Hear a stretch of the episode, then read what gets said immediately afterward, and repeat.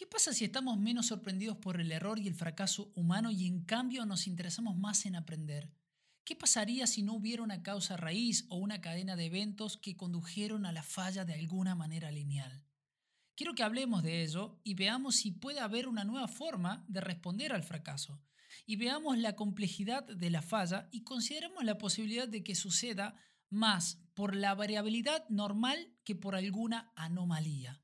Y hablemos de tomarnos el tiempo para aprender antes de actuar. Es momento de hablar sobre Hop.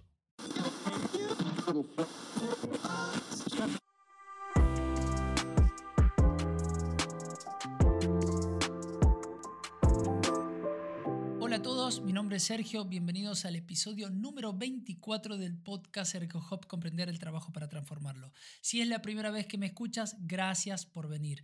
Cada nuevo episodio está lleno de ideas que harán que saques lo mejor de la gente y los sistemas.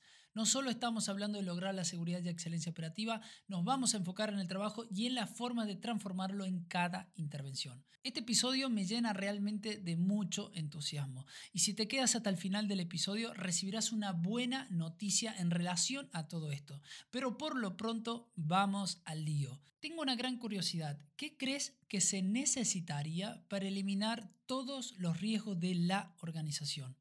¿Un enorme presupuesto de seguridad? Prácticas de contratación estrictas, invertir en tecnología más avanzada del mercado o todo lo anterior. Creo que los practicantes del desempeño humano y organizacional, HOP, creen que nadie eliminará todos los errores, al menos mientras haya humanos involucrados. Los seres humanos son falibles, la gente comete errores y no hay nada que puedas hacer para cambiar esos hechos fundamentales. Nosotros, los practicantes de HOP, sostenemos que los errores ocurren porque los trabajadores no creen que lo que le va a pasar les pase a ellos alguna vez. La lógica tiene sentido. Nunca he conocido a alguien que haya dicho voy a tomar un atajo con esta máquina y voy a perder un dedo. Esto no es así.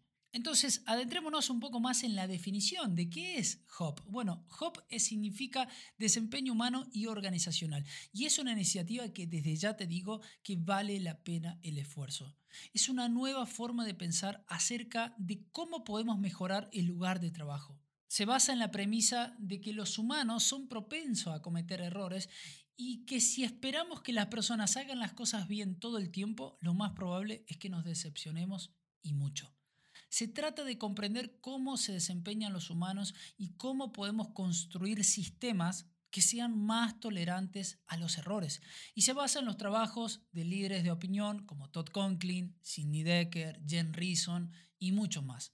Esta finalmente termina siendo una herramienta que ayuda a los profesionales de la seguridad a responder la pregunta de ¿Cómo podemos hacer la seguridad de manera diferente? En esencia, HOP utiliza las ciencias sociales para diseñar sistemas de trabajo más resilientes. No es un programa de gestión de riesgo paso a paso. En cambio, es una forma de ver cómo se comportan los humanos, la forma en la que trabajan y los sistemas diseñados para apoyarlos en el día a día. Piensa en ello como una filosofía de seguridad en el lugar de trabajo, valga la redundancia, en lugar de un programa prescripto o un sistema de gestión.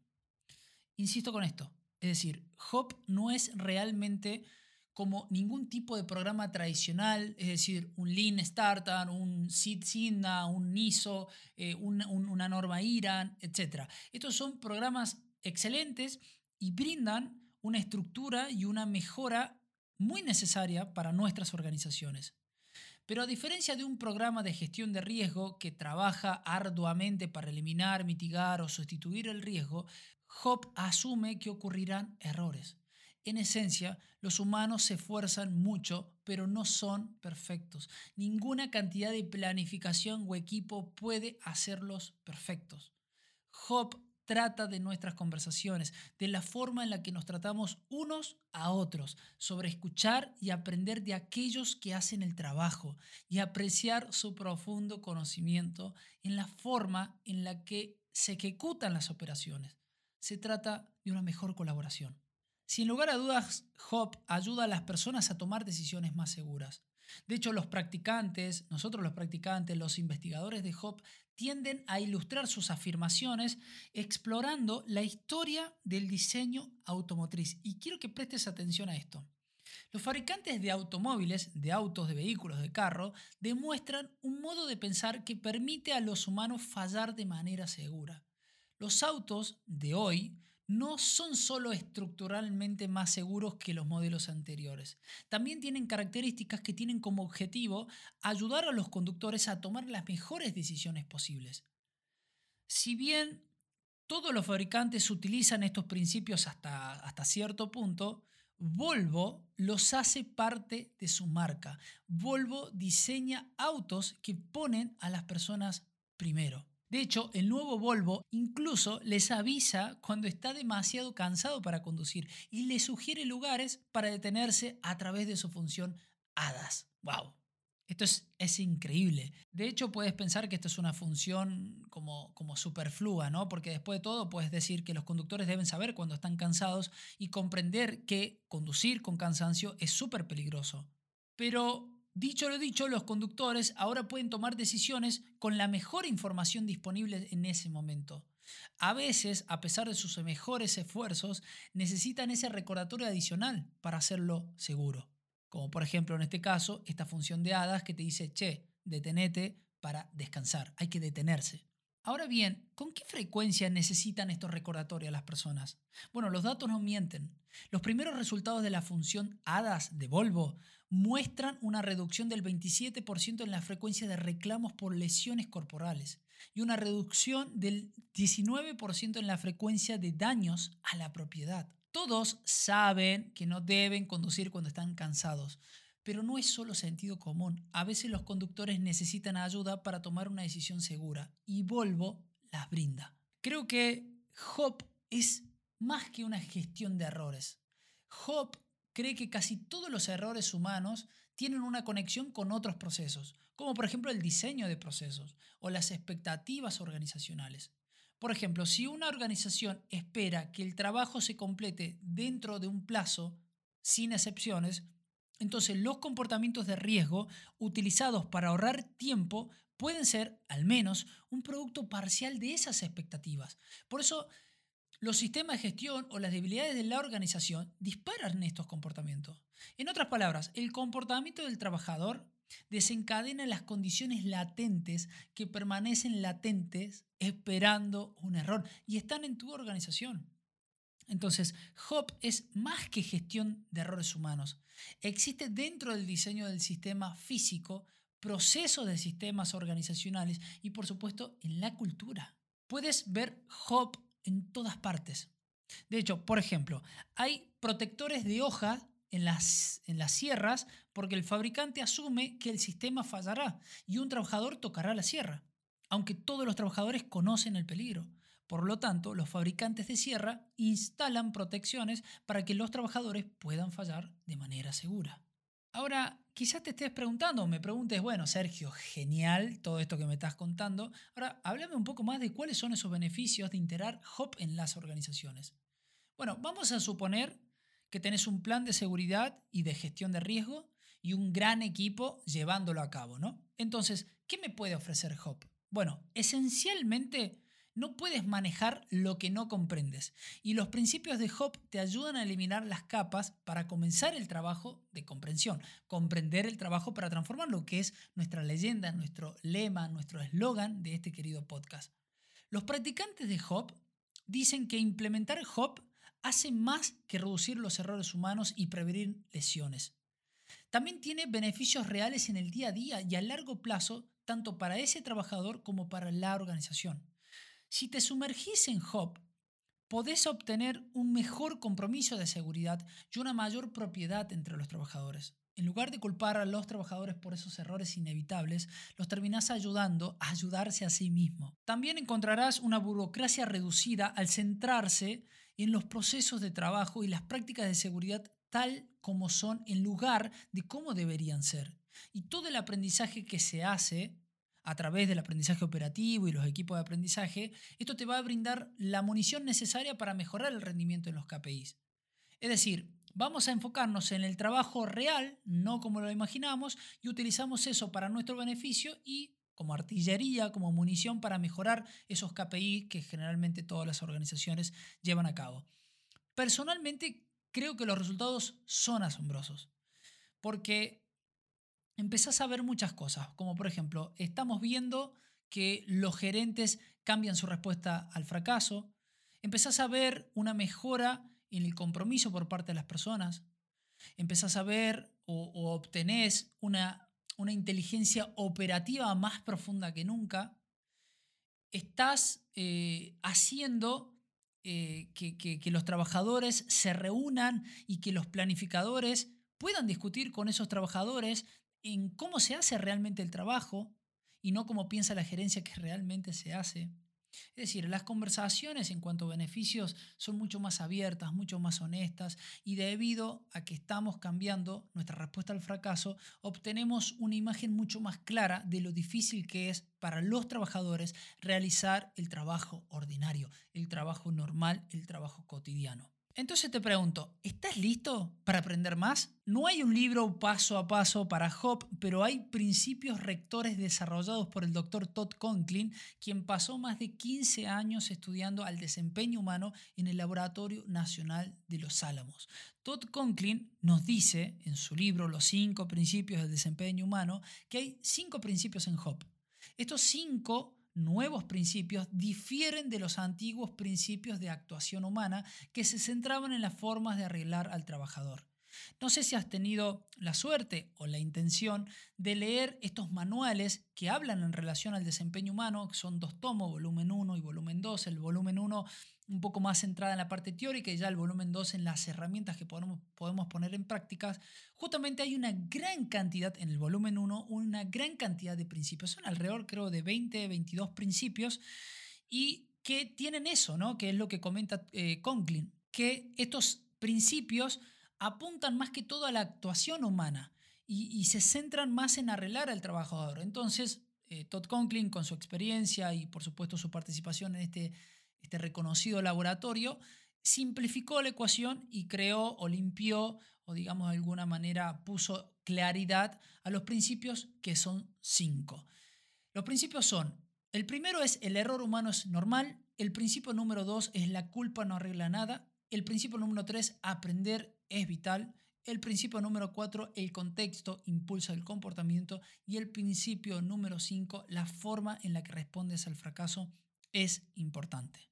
En esencia, los principios de Hop del Dr. Todd Conklin dicen que los humanos cometerán errores, pero en lugar de culpar al trabajador por cada error, necesitamos sistemas que permitan a los humanos zigzaguear en lugar de zag, sin provocar una catástrofe. En el caso que te comentaba recién del nuevo Volvo, que la mayoría de los conductores van a zigzaguear y se detendrán para descansar, particularmente una vez que su sistema ADAS les indique que lo hagan. Pero si un conductor no va a zigzaguear, sino que, eh, no sé, hace SAC y sigue, eh, y sigue conduciendo, perdón, Volvo también incluye prevención de colisión, sistema de asistencia al conductor y cámaras de monitoreo del conductor para evitar accidentes donde sea posible y mantener al conductor seguro cuando sea inevitable. La perspectiva de Hop para las organizaciones dice que la mejor manera de diseñar sistemas más seguros y trabajar hacia la excelencia organizacional es aprender continuamente del trabajo normal.